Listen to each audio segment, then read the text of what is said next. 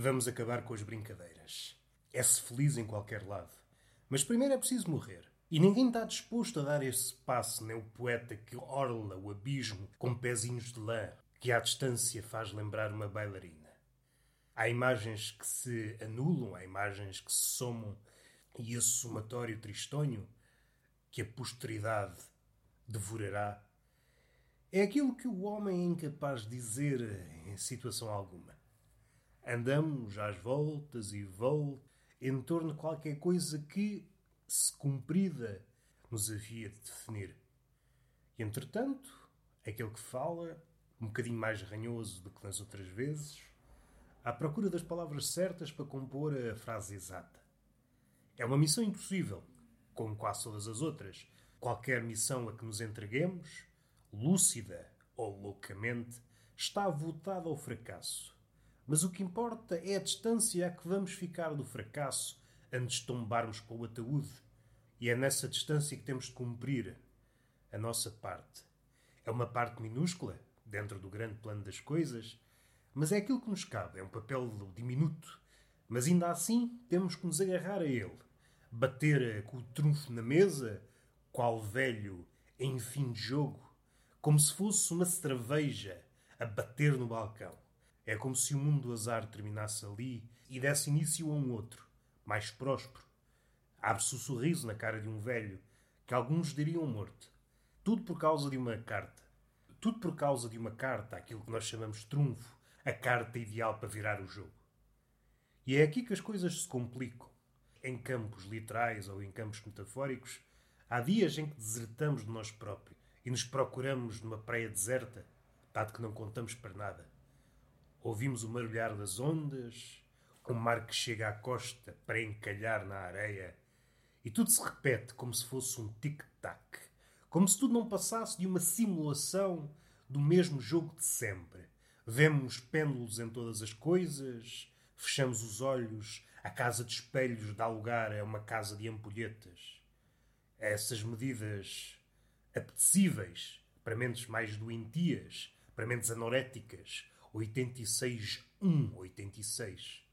Aquela magra cintura onde tudo se passa. A tensão é uma espécie de cascata mínima. E percebemos que a vida nos foge. Há quem vá mais longe e se imagine no piso de cima da ampulheta. E aí a ampulheta dá ares de areias movediças. Afundamo-nos com o próprio tempo, o tempo que se esvai. Morremos com a própria noção de gravidade. E nesta imagem, há alguém que já está, graças à imaginação, e é importante referir que a imaginação por vezes põe-nos em cenários um bocadinho a contragosto, mas já está, já está. Estamos no topo da ampulheta e da areia, e do tempo fizemos areias movediças, e a areia que corre tomba verticalmente como se fosse um homem. Uh, graças à gravidade, tudo tomba. Vai o homem, vai o tempo, tudo é puxado para baixo. Como se tudo não passasse de um jogo. E como sair da ampulheta vivo? Não faço ideia. Talvez transformar a carne em algo mais imaterial, numa ideia, partindo do princípio que a ideia tem algum valor nesse mercado. Não estou a referir-me ao mercado de ideias, porque esse, segundo ouvi, fechou. Estou a dizer uma ideia, como direi, uma ideia estrangeira, uma ideia que à primeira vista não parece ideia, uma ideia objeto que se possa regatear numa bancada de merceeiro. Uma ideia de peso variável, que para ti pesa um quilo, para outro uma tonelada. Uma ideia mutante. Uma ideia que permanece ideia, que não se deixa encasular numa utilidade mesquinha. Talvez seja pedir muito a algo que parte do humano. Nesta altura, olhando para trás ou para a frente ou para qualquer lado, dado que o humano já pisou tudo o que havia para pisar, não podemos acreditar em algo de muito bom. É preciso ter encontrado a loucura numa dessas vielas da vida e ter seguido alguns dos seus ensinamentos para acreditar que o homem ainda conseguirá dar a volta a isto.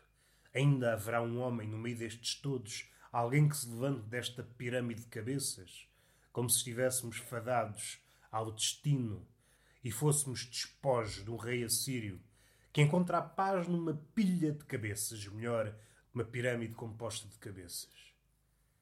continuamos a morrer, cada um à sua maneira, e por vezes aos cachos, perseguindo uma ideia, perseguindo uma ficção, mas por trás do biombo há qualquer coisa que permanece irreconhecível. Aquilo que faz do homem homem permanece inescrutável.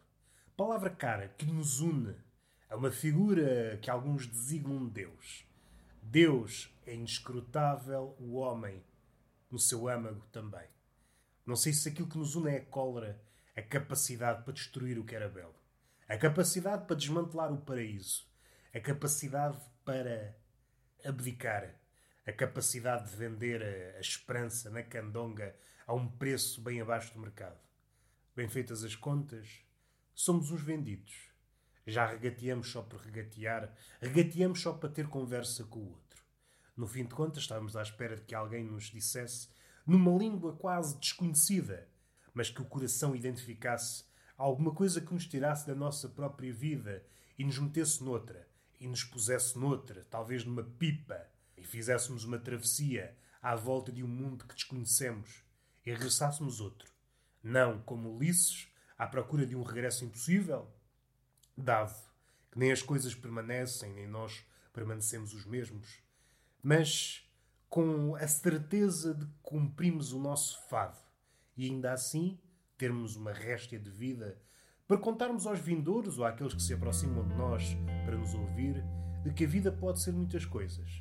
Nunca cedam à definição una da vida, sejam as pessoas bem intencionadas ou mal intencionadas.